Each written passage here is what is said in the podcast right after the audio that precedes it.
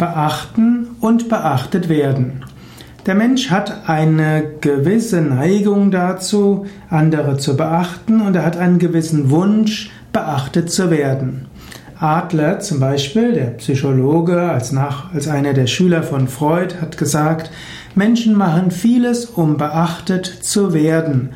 Menschen wollen gesehen werden. Schon Babys wollen beachtet werden. Kinder wollen gesehen werden. Es gibt ja auch die Theorie, dass vieles, was Kinder tun, was Erwachsene nicht mögen, tun sie nur, um beachtet zu werden. Auf eine gewisse Weise könnte man sagen, wenn du anderen etwas Gutes tun willst, dann beachte sie, achte sie. Ich halte nicht allzu viel von Loben, denn Loben ist so ein bisschen von oben herab. Ich halte viel von Respekt, von Achtung und Menschen auch einfach zu zeigen, ja, ich sehe es, ich sehe es, was du tust. Wenn du also aus dem Haus gehst, bevor du aus dem Haus gehst,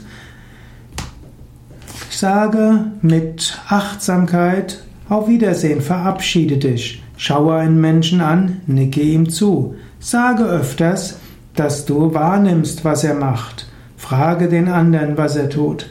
Menschen wollen beachtet werden, daher schenke anderen die Beachtung, die auch du erwartest. Du musst auch andere nicht mit äh, störenden Dingen dazu bringen, dich zu beachten. Du könntest auch darum bitten. Du könntest auch sagen, ja, ich würde mich freuen, wenn du mir guten Tag sagst. Ich würde mich freuen, wenn du zeigst, dass ich wichtig für dich bin. Du musst dich nicht dich komisch verhalten, um dann vom anderen geschimpft zu werden, um Beachtung zu finden.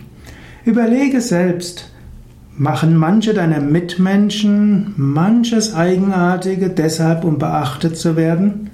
Und ist manches, was du für Eigenartiges tust, etwas, was du machst, um Beachtung zu finden?